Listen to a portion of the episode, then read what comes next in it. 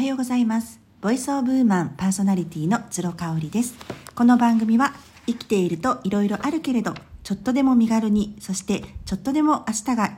生きやすくなるような tips を紹介しています。はい。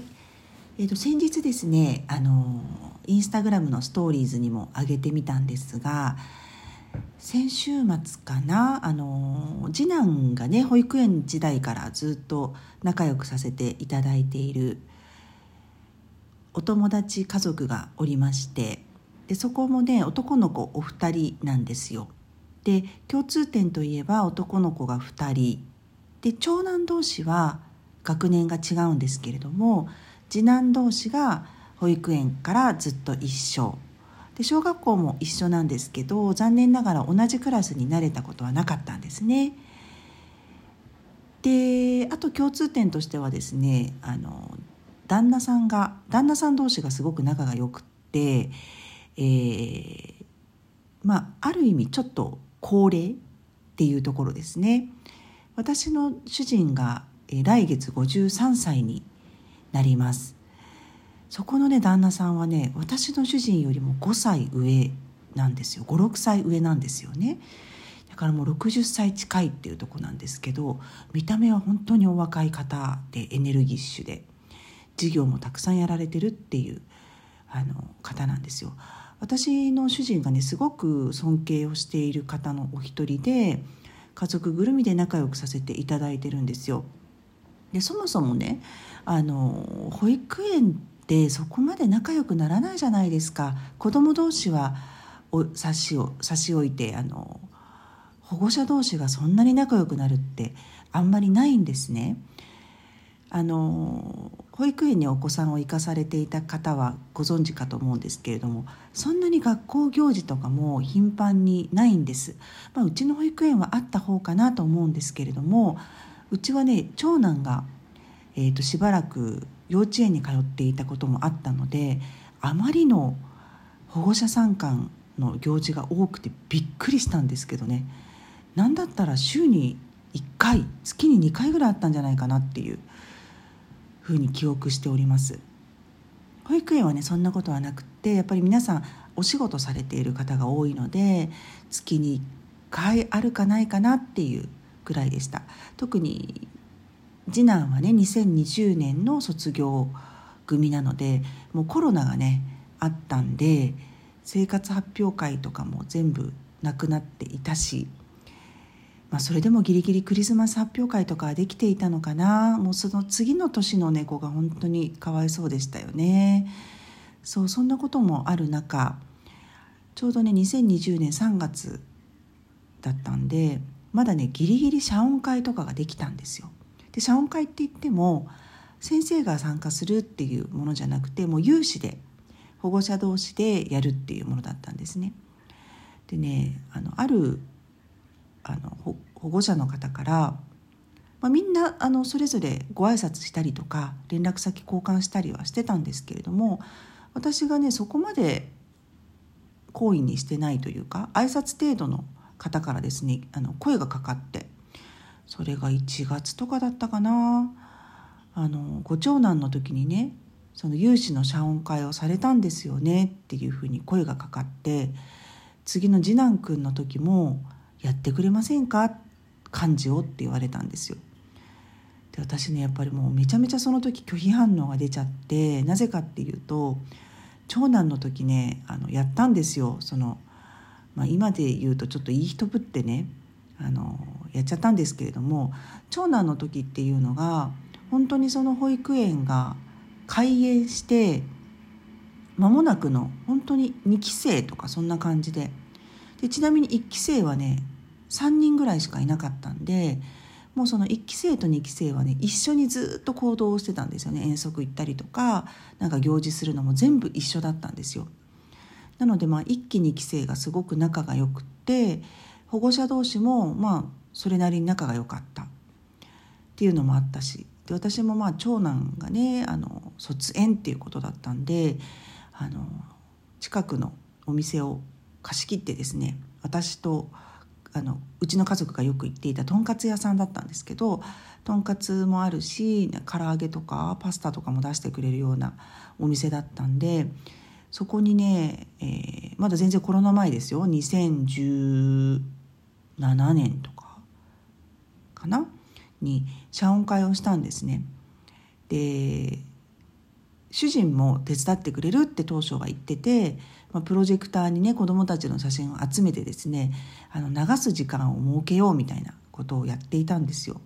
でもプロジェクターは主人担当でで、えー、写真を集めるのは私が担当でっていうことだったんですけどまあ結構大変だったんですよこれが。でまあ当日はねあの仕事が終わらなくって子どもたちだけ先にあの預けていくので見ててくださいなんていうふうにも言われたりとかしてね結構大変だったんですね。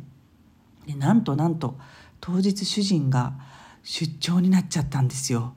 なんでね全部私がやらなくちゃいけなくなっちゃって本当に大変だったんですね。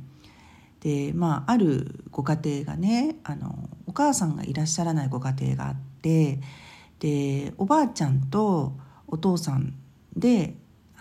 保育をされているっていうご家庭だったんですけど、まあ、うちは両親が揃ってないから参加しないってずっと言ってたんですよ。えでもそんなのねあの気にせずにいらしてくださいなんていうふうにお誘いしてたんですよ。で当のあの女の子だったんですけど当の本人はもう参加したがってもう参加することが当たり前みたいになってたんでねなおさらあのお父さんかおばあちゃんご参加くださいよっていう感じだったんですよ。でもそれでもなんかもういろいろねあの理由があったのか言われてですね。まあしぶしぶおばあちゃんが当日参加して。であのそういう催し物とか、まあ、そのその方のご機嫌も取りながらやって最終的にはもうおばあちゃんがもうめちゃめちゃ喜んじゃってまあそれは良かったんですけどね。それまでの当日までのやり取りも結構大変だったんで、まあ、私疲労困憊しちゃったんですよね。なので次男くん3年後のね次男の時にやってくれませんかってあのその学年のお母さんから言われた時にもうええー、って思っちゃったんですよ。でも帰って主人にそれを話して私はもうやりたくないと。もうまた出張とかになられても困るしねって言ったんですね。そしたら主人が「分かった。そしたらもう僕がやるよ」って。ただ僕一人でやっても保護者の方の名前も顔もよく分かってないからあの今回ね一緒にご飯を食べたご家族のお父さんがすごくこう何て言うんでしょう顔も広いしね。で私はねよくスターバックスで会ってたんですよそのお父さんとお母さんに。なのであのよくお話もしていたし子供同士も仲良かったんでね。なのでこうつなげたんですよね。あ12月だったな。12月のクリスマス発表会の時に初めて紹介したんですよ。うちの主人を。そのあの先方のお父さんにね。それでまあ年も近いっていうことでねめちゃめちゃ仲良くなりまして。そっからのご縁でもうパパ同士でも飲みに行くようになったし仲良くさせていただいていたんです。で奥さんがねとってもシャイな方であのシャイな方なんですけれどもすごくうちの家族好きでいてくださってねなんでまあ最後に福岡に行く前にあの家族同士でご飯食べませんかっていうことでご飯食べたんですよね。でねあのすごく前置き長くなっちゃったんですけどあのうちの家族もよく行く中華料理屋さん行ってもう好きなだけ食べてですね私今オートファジーダイエットしてるんで夜めちゃめちゃ食べるんですよ。であのすごい食べて、まあ、ちょっと頼みすぎたかなっていうぐらい頼んじゃったんですけれどもあの食べましてで最終的にはね、まあ、結構な金額をその先方の方がねご家族がお支払いしてご馳走してくださったんですよね。で、まあ、帰り道に主人とも「あもうごちそうになっちゃったね」なんてお話をして、まあ、ちょうど福岡からのあのお土産とかを持ってってたんでそれをお渡ししてね「あの本当にごちそうさまでした」っていうふうにお礼をお伝えしましてただまあ「よかったよね」って話をしてたのしてたのがそのね旦那さんっていう方がねそのあのお店で物を残すっていうのをすっごい嫌う方だったんですよ。で私あんまりね主人は子供を連れたり子供同士子供連れてそのお父さんとご飯食べに行ったりとかもちろんパパ同士で結構ご飯食べに行ってるんですけど私はねまだね4回ぐらいしか行ったことがなくってただあのお腹いっぱいになっちゃうと私無理に食べるのをやめてたりとかする時って残すんですよね。それをねその日はねやめたのやめたんですよ。であのあそうだったよなってそのお父さん絶対残すのダメな人だったよなっていうのを思い出したのね。そうよかったと思いましたねあのご馳走されたから食べ食べたっていうことではなくてねその時知らなかったしあの本当にこう美味しい美味しいと思って、まあ、そのお店に行くのもあの引っ越し前最後だと思ってねもう堪能しようと思って食べたんですけどねあなんか主人にそれきちんとリマインドしてほししといてほしかったなって思って、まあ、結果的には良かったんですけどねとにかく残すのをすごく嫌がるので多めに注文して残しちゃったりとか子供がねよくやるじゃないですかそういうのとかねあの絶対ダメなタイプなんですよ。であのお子さんに対しては、まあ、ご高齢ので授かった子供っていうこともあってね絶対怒らない方なんですよね。なので、まあ、注意はするけど残飯処理をするのはご自身でやられるんですよね。だからね自分がもうすっごいたくさん食べることになっちゃうわけ。でうちはねそこまであのもういらなかったら残していいよって言っちゃうお家なんで家庭なんでねあその辺ってやっぱりね家族同士でご飯食べる時ってすごい気をつけなきゃいけないなっていうふうに思ったんですよね。で、まあ、何が言いたいかっていうと人と人との付き合い方って、まあ、あのややられて嬉しいことされて嬉しいことっていうことって大体どの人も共通してると思うんです。例えば褒めてあげるとか話を聞いてあげるとかね真摯に話を聞いてあげるっていうのは誰に対してやっても喜ばれると思うんですけどこれをやったらダメっていうことこれをやったら嫌がるっていうことって人によって全然違うじゃないですか。今回だったらその頼んだものを残すっていうことがとにかくダメなお父さんだったしあの奥さんもだからねあの綺麗に食べてらっしゃいらっしゃいましたよご自身があの頼んだものをね。でもうちの家庭においてはそれは全然オールオッケーだったりとかあとはやっぱりそのなんだろうあの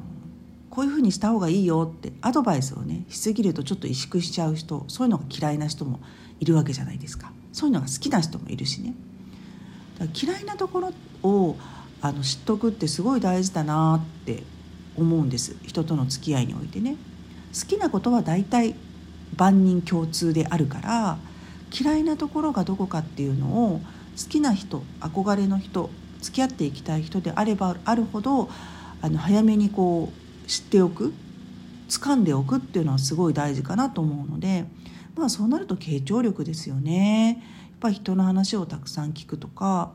まあ、この話になるとちょっとさっと顔色が変わるなとかっていうのを気づいたらもうその話に話がねあの行くのを防ぐとかやめておくとかっていうのも一つ手かなっていうふうに思いますよね。うん、ご両親と例えば仲が悪い方だったらそういう実家ネタはやめておくとかね、うん、そういうのすごい実は大事だったりするんじゃないかなっていうふうに思いました。まあ、新天地に行ってまた新しい人間関係が構築されると思うんですけどまあね子どもたちが大きくなるので家族間で仲良くすることってあんまりないかもしれないなっていうふうに思ってますね。まあそれはそれでまた次のフェーズに入ったっていうことなのかなっていうふうに感じたりしています。今日も最後まで聞いていただいてありがとうございました。それではまた明日。